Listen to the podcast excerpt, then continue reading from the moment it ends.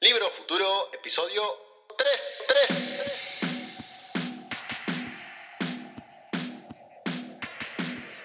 El podcast donde hablaremos sobre el presente y futuro de la industria del libro. Tendencias, informes, ideas, modelos de negocio, herramientas, noticias, estrategias. Hablaremos por supuesto sobre los libros digitales, el e-commerce, los audiolibros, el marketing digital, las redes sociales, la publicidad online, la inteligencia artificial, en fin, todos aquellos temas que ustedes saben que a mí me apasionan mucho, mucho y que iremos tratando cada jueves. El tema de hoy, obviamente que vamos a tener que dedicarle un especial y es el mundo del audiolibro. Vamos a hacer foco sobre qué es un audiolibro en realidad, cómo se produce, cómo se distribuye, cómo se comercializa, cuáles son los modelos de negocio que proponen las, las plataformas. Pero bueno, antes de empezar, como siempre saben, tratamos de enfocarnos en algunas ideas, en algunos conceptos, en algunos proyectos que, que, nos han llamado particularmente la atención y que quiero compartir con ustedes.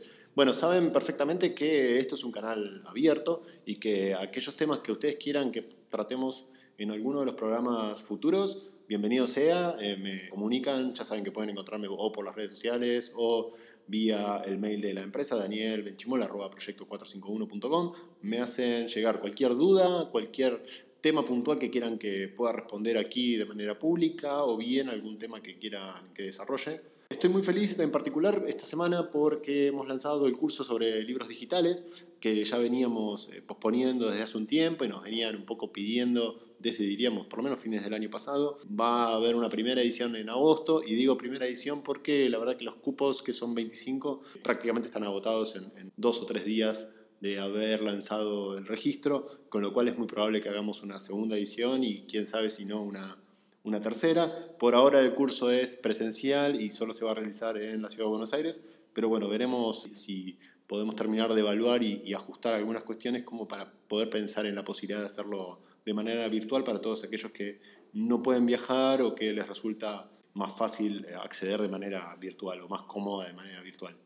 A ver, antes de empezar con el mundo del audiolibro, justamente lo que traigo son dos proyectos que me han llamado particularmente la atención y que tienen que ver con lo que es la producción de contenido en formato de audio, que eh, claramente es un camino para la industria, es un camino posible para la industria en muchos sentidos.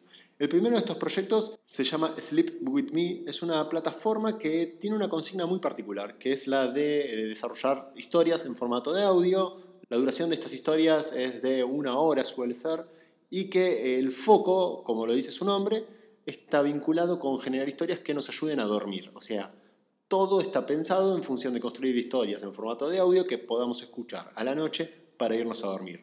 Al día de hoy tienen unas 800 historias ya creadas. La plataforma está primariamente centrada en lengua anglosajona, con lo cual hoy no tiene una oferta de contenidos en lengua española, pero la idea y la propuesta es muy, muy interesante. Es un modelo de negocio en donde el contenido es totalmente gratuito, pero está patrocinado y esponsoreado por una gran cantidad de empresas, justamente por la audiencia que han logrado capturar, que es muy, muy grande. Los contenidos se distribuyen vía los canales tradicionales de podcast en general. La verdad que el concepto e ir pensando el universo del audiolibro en función de nichos o necesidades muy específicas es donde empieza a haber un, un, valor interesante cuando el negocio empieza a desarrollarse cada vez más, como vamos a ir viendo a continuación. Digo, pensar una plataforma de audiolibro que hoy le compita a las plataformas que vamos a desarrollar ahora a continuación, ya es un poco difícil.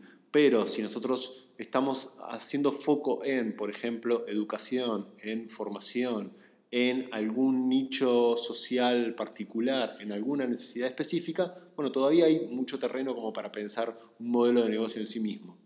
El siguiente ejemplo es un ejemplo que la verdad que me gusta mucho, que se hace aquí en Argentina, que se llama Epistolar, principalmente lo van a encontrar en Spotify, y que es muy muy peculiar, porque básicamente se trata de cartas narradas, cartas que fueron reales, de personalidades generalmente famosas, que se traducen a un formato de audio. O sea, básicamente hay una traducción de un formato epistolar, así es como se llama el canal, eh, muy antiguo, que tiene una magia muy especial y que a su vez es traducido al formato de audio que también tiene su propia magia.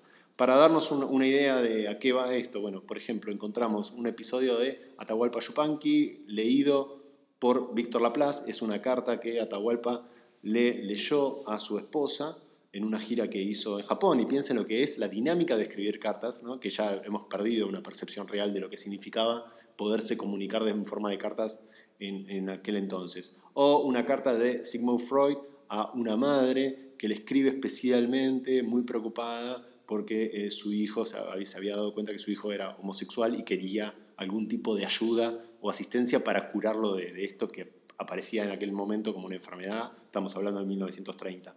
Eh, o, por ejemplo, una carta de Kurt Cobain leída por Javier Caramaro, que es un cantante de Argentina, y bueno, Kurt Cobain era el cantante de Nirvana, muy enojado con eh, su manager por una serie de notas que habían salido en, medios públicos y es una carta privada que él le escribe a su manager. Y así van a encontrar una infinidad de ejemplos. La verdad que de nuevo el concepto de ir a un nicho y a un foco específico es muy muy atractivo. En este caso no hay un modelo de, negocio concreto, las cartas están públicas y gratuitas, pero es un contenido muy muy atractivo.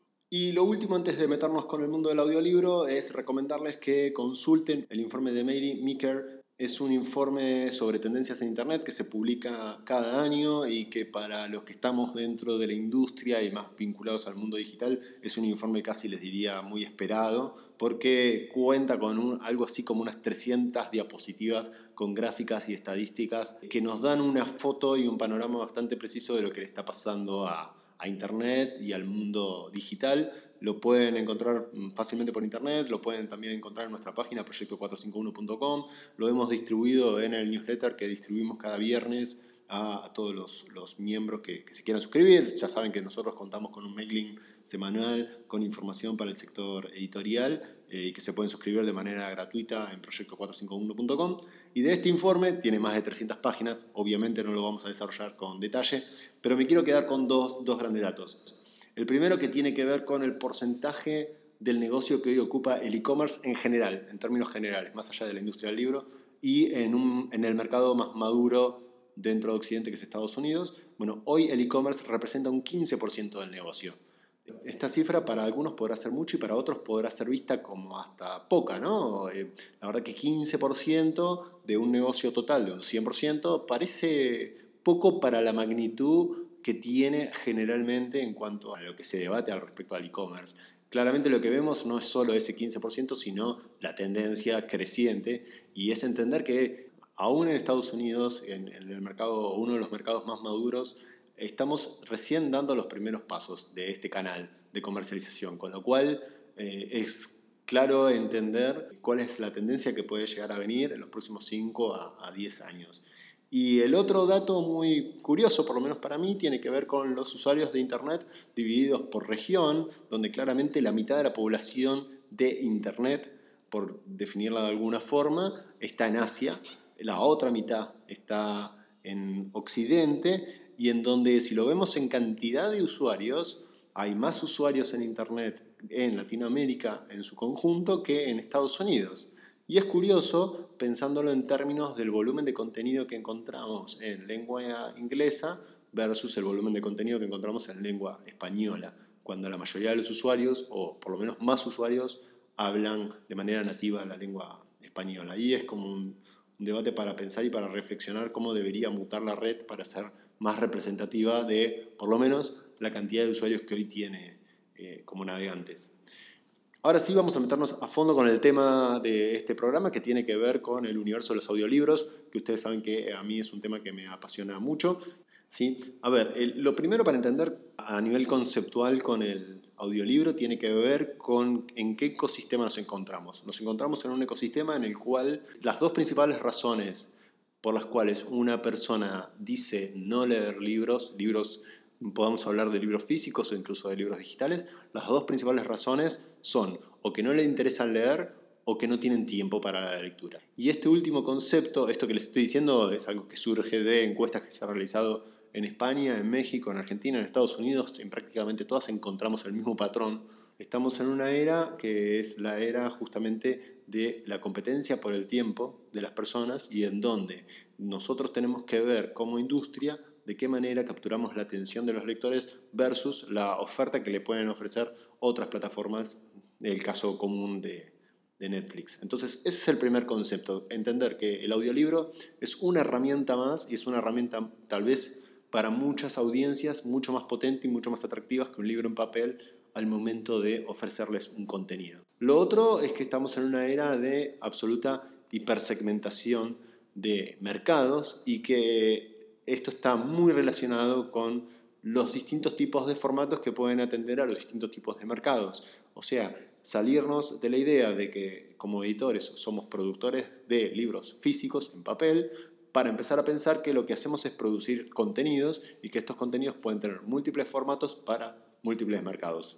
Para entender si el audiolibro es o no negocio, bueno, empecemos con las cifras más generales que provienen de Estados Unidos y en donde claramente el audiolibro ya es un negocio eh, les diría que está consolidado, eh, hoy representa una facturación muy importante, arriba de 2.5 mil millones de dólares, hay toda una industria alrededor del audiolibro, de empresas que producen audiolibros, de empresas que proveen de narradores para audiolibros, es un negocio que en los últimos cinco años ha crecido a tasas de dos cifras, eh, es, una, es un negocio en donde nos encontramos hoy con más de 500.000 audiolibros disponibles para, para, ser consumidos, en donde no solo los grandes grupos editoriales ya participan, sino que hay muchos editoriales medianas que están produciendo contenidos, en donde Amazon es amo y señor del negocio. Diferente claramente a lo que ocurre aún en el mercado del audiolibro en español, en donde el mercado es mucho más incipiente, apenas si estamos llegando a los 10.000 audiolibros, recuerden la cifra de más de 500.000 en lengua anglosajona, 10.000 en lengua española, apenas vamos a estar arribando a lo largo de este año a esa oferta de contenidos y en donde el mercado recién está empezando a desarrollarse. Claramente hay signos que indican que es un mercado que va a crecer y que va a consolidarse, pero hoy estamos en una etapa todavía de, de mucha innovación, de mucha experimentación y en donde recién empieza el mercado de nuevo a crearse. ¿Qué es? A ver, para entender un poco mejor, ¿qué es un audiolibro en concreto? Bueno, no, no, significa que cualquier historia grabada con audio sea un audiolibro. Claramente vamos a encontrar un montón de sitios y plataformas que ofrecen libros en forma de audio y que vamos a poder escuchar en forma totalmente gratuita. Pero cuando hablamos de audiolibros y cuando hablamos del negocio del audiolibro, de lo que estamos hablando es de un formato muy, muy profesional. Un formato eh, que requiere una inversión importante de producción porque requiere de un proceso de producción de nuevo muy profesional. ¿Qué significa esto? Bueno, significa que, por ejemplo, se preproducen y se editan los textos para ser repensados para poderse grabar. Voy al caso más obvio de todos, pero si un libro señala que hay un contenido en una página X, bueno, claramente esa página en el mundo del audiolibro no existe y hay que adaptarlo. Pero eso sería hasta lo más obvio. Hay muchas cuestiones que hay que repensar si la forma en la cual están escritas es la misma o es la más conveniente al momento de que alguien lo pueda llegar a narrar. Después hay un narrador, que suelen ser dobladistas, suelen ser personas profesionales. En escasas ocasiones son los propios autores, porque los autores, para los autores es un proceso muy exigente, muy difícil de llevar adelante, y en donde además que un autor lo sepa escribir muy bien no significa que tenga la capacidad como para luego narrar la historia y que eso también sea atractivo para, para quien la escucha. Entonces eh, es un proceso en el cual requerimos de dobladistas, a veces de uno, a veces de varios, puede haber voces múltiples, puede haber interpretaciones. Generalmente se cuenta además con un director que va guiando esa grabación, hay un estudio de grabación, hay un proceso de edición de ese audio y después incluso hay lo que se llama un proof listening, que es una revisión de una manera similar a la que se hace en el producto en papel o en digital. Se hace una revisión del audio y de cómo ese audio fue convertido desde el formato papel. Entonces hay una persona que lo va escuchando y que va marcando correcciones o ajustes que luego deben eh, realizarse nuevamente en el estudio. Entonces eh, son, son procesos que requieren de mucha experiencia y obviamente que hasta pueden ser elevados en, costos. Digo, libros de 250, 300 páginas pueden tener un costo estimado de 2.500 dólares o 3.000 dólares por lo menos de, de producción. Y pensando que es un negocio aún por hacerse, bueno, mm, no todas las editoriales tal vez van a tener la espalda y las posibilidades de, hacerlo. ¿Quién escucha o quién lee audiolibros? Bueno, esto es muy interesante. Hay varios estudios ya eh, que van tratando de entender al menos quiénes son los primeros usuarios de audiolibros y por qué leen audiolibros. La primera razón por la cual argumentan quienes leen audiolibros que lo hacen es Primero que nada porque pueden hacer otras cosas mientras escuchan. O sea, la cuestión del tiempo aparece como un argumento muy potente en el hecho de que una persona que tal vez no encontraba el tiempo suficiente para leer un libro, hoy aparece que mientras conduce al trabajo, mientras viaja a la casa, puede ser incluso en un transporte público, mientras saca a pasear a los perros, mientras, no sé, cocina, en esos mismos periodos de tiempo en donde está haciendo actividades que son rutinarias, puede leer libros y entonces cualquier persona se termina dando cuenta de que en el plazo de una semana tal vez lee un libro y antes le resultaba un desafío casi imposible.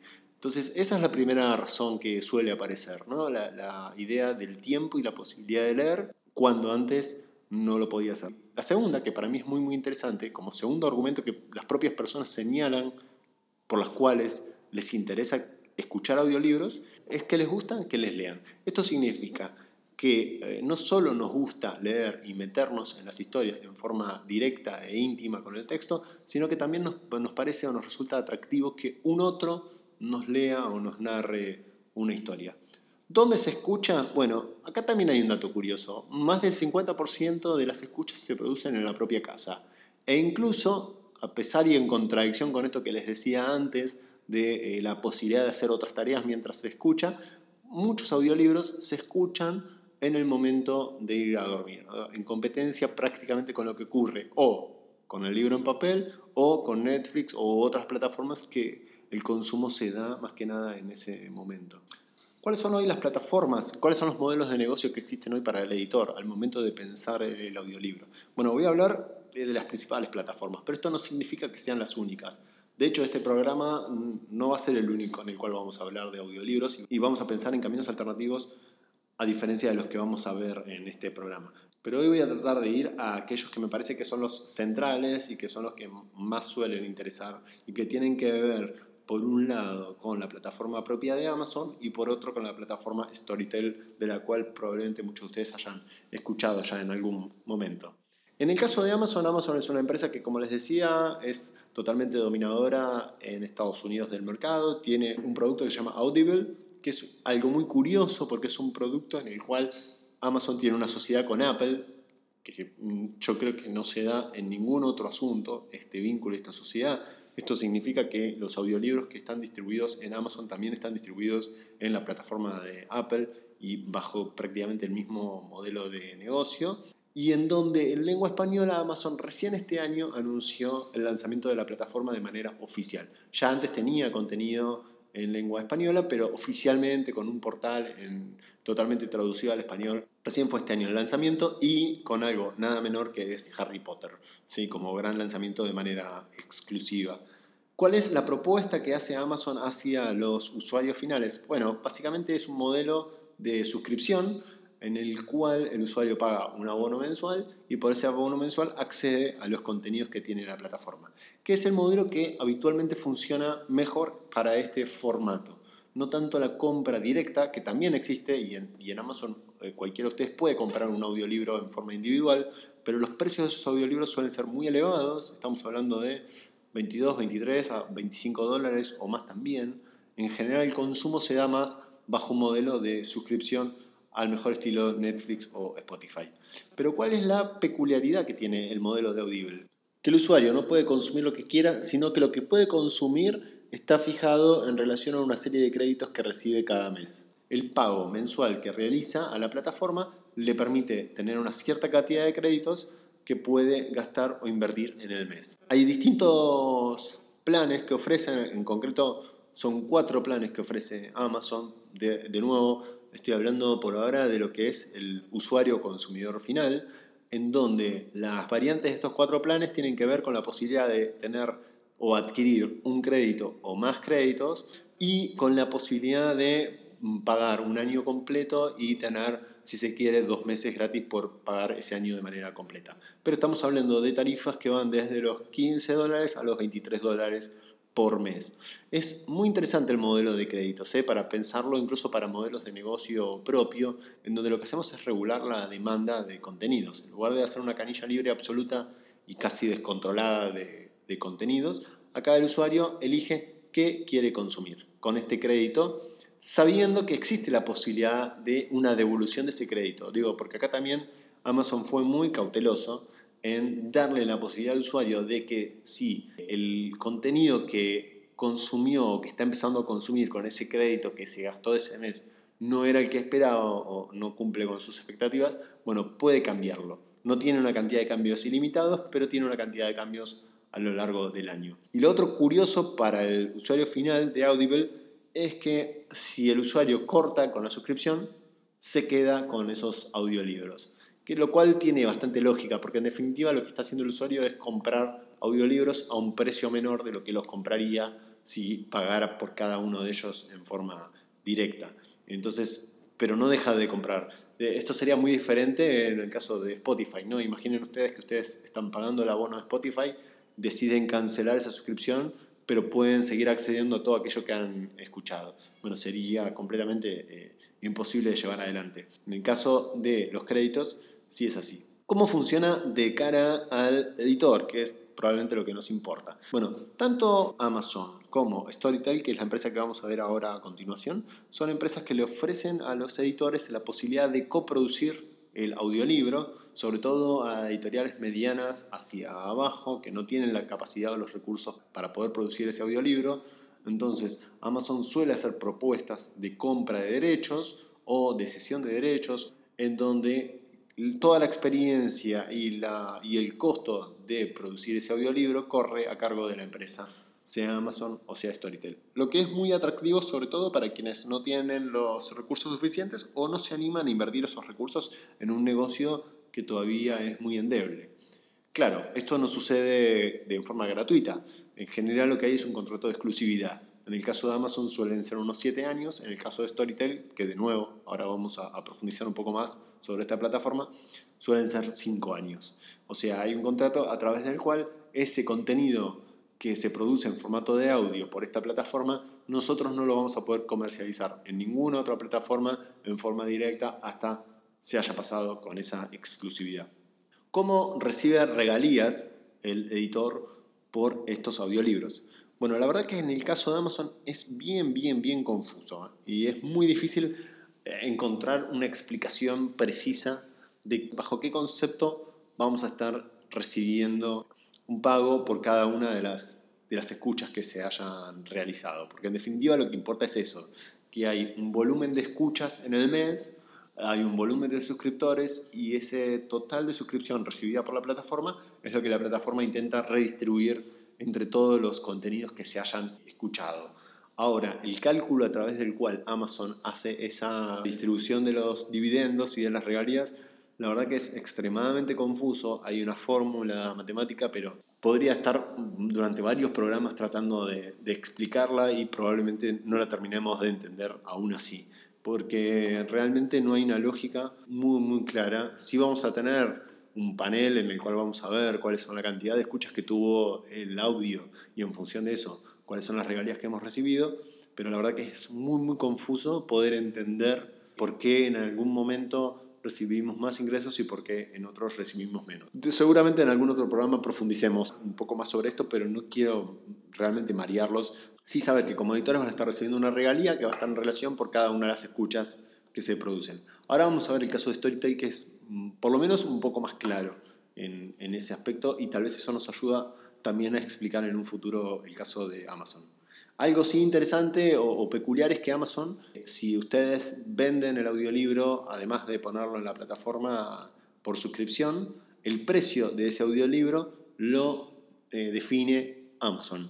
No son ustedes los que ponen el precio de ese audiolibro, sino que es Amazon el que lo establece en función generalmente del tiempo de duración de ese audiolibro. Pero la verdad que no es el único patrón y nosotros no tenemos ninguna potestad como para poder decir que ese audiolibro va a tener uno u otro precio. ¿Sí? Esto es algo muy, muy particular y que claramente es muy diferente, por lo menos a cómo se maneja habitualmente la industria editorial al momento de definir los precios de sus publicaciones. Voy al caso de Storytel, que tal vez me ayuda también a que ustedes puedan entender un poco mejor cómo funciona Amazon. Storytel es una plataforma de Suecia que eh, tiene muchos años ya trabajando bajo este formato, que intentó primeriar de alguna forma el ingreso al mercado en lengua española y por lo tanto ingresó a España ya hace más de un año y medio.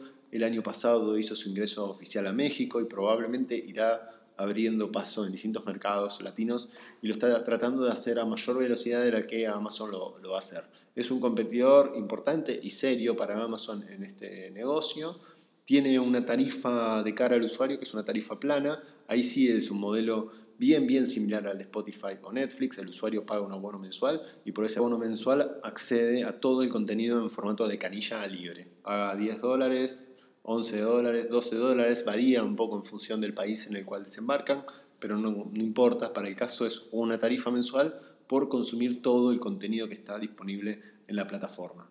Hoy cuenta con arriba de 600.000 usuarios pagos, bastante más arriba de 600.000 usuarios pagos, lo cual el volumen de usuarios, el volumen de contenidos que posee es importante y ofrece o trabaja en general con dos modelos. Un modelo que tiene que ver con que el editor le dé el contenido del audiolibro y lo distribuya en la plataforma y por eso reciba el 50% de los ingresos. Ahora vamos a ver un poco, o tratar de, de entender un poco el 50% de qué. Y el otro modelo que tiene que ver con el de que les explicaba antes, en donde Storytel coproduce el contenido con la editorial. En realidad lo que hace Storytel es tener una eh, empresa específica que se ocupa de generar el audiolibro y de venderlo en conjunto con la editorial que es dueña de los derechos durante un periodo de exclusividad que generalmente es de unos 5 años. Storytel, tanto como Amazon, suelen dar dinero en concepto de adelantos y tal vez lo interesante del eh, caso de Storytel es que hace que el editor participe y mucho en el proceso de producción, desde la elección de los narradores hasta todo el proceso. Es, un, es un proceso en donde el editor entiende bastante bien cómo es el proceso de generar un audiolibro. ¿Qué forma, de qué manera Storytel reparte las regalías a los editores? Bueno, yo voy a explicarles más bien el ejemplo de eh, Spotify que no es exactamente el mismo modelo que aplica Storytel, pero nos ayuda a entender cómo funcionan estos modelos de negocio digitales. Básicamente Spotify, o bueno, de nuevo, cualquiera de estas plataformas, en general lo que hacen es reciben un total de ingresos en el mes. Este total de ingresos en el caso de Spotify, por ejemplo, provienen de las suscripciones pagas y de la publicidad. En el caso de Storytel, de las suscripciones pagas, que es el, el único modelo, el modelo directo que tiene. En el caso de Netflix, por ejemplo, suscripciones pagas. En definitiva, reciben un volumen de suscripciones, ese volumen en principio va increyendo a medida que van tomando nuevos suscriptores en la plataforma y por el otro lado estos suscriptores consumen contenidos. A más suscriptores se supone que hay más consumo de contenidos, pero la verdad que no hay una relación muy directa porque también ahí tenemos usuarios que tal vez usan la plataforma eh, esporádicamente y otros que consumen de manera muy habitual y muy intensa. En definitiva, tenemos por un lado volumen total de dinero ingresado y por otro, eh, volumen total de escuchas que se realizaron. Lo que se define entonces es un valor de cada una de las escuchas. En el caso de Storytel lo que se hace es fraccionar los libros en escuchas y ir pagando por cada una de las escuchas que se hicieron, por cada una de estas fracciones de escuchas que se hicieron de nuestro libro, en donde de la mitad de los ingresos se los queda Storytel como ganancias y la otra mitad es la que reparte al editor. Por lo tanto, lo que tenemos como desafío como editores que saber es que en estas plataformas el contenido ya está disponible, el usuario ya está pagando un abono, escuche o no escuche nuestros libros.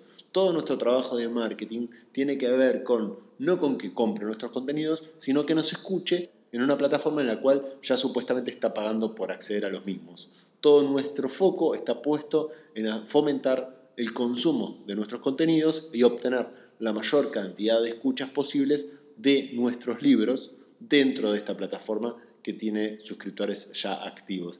¿De qué forma podemos distribuir nuestros libros en Storytel o en Amazon? Bueno, si hacemos un contrato de exclusividad con cada uno de ellos, no hay mucho para, para, desarrollar. En realidad, una vez que se hace ese contrato, la empresa produce el audiolibro y lo distribuye en su plataforma de manera directa.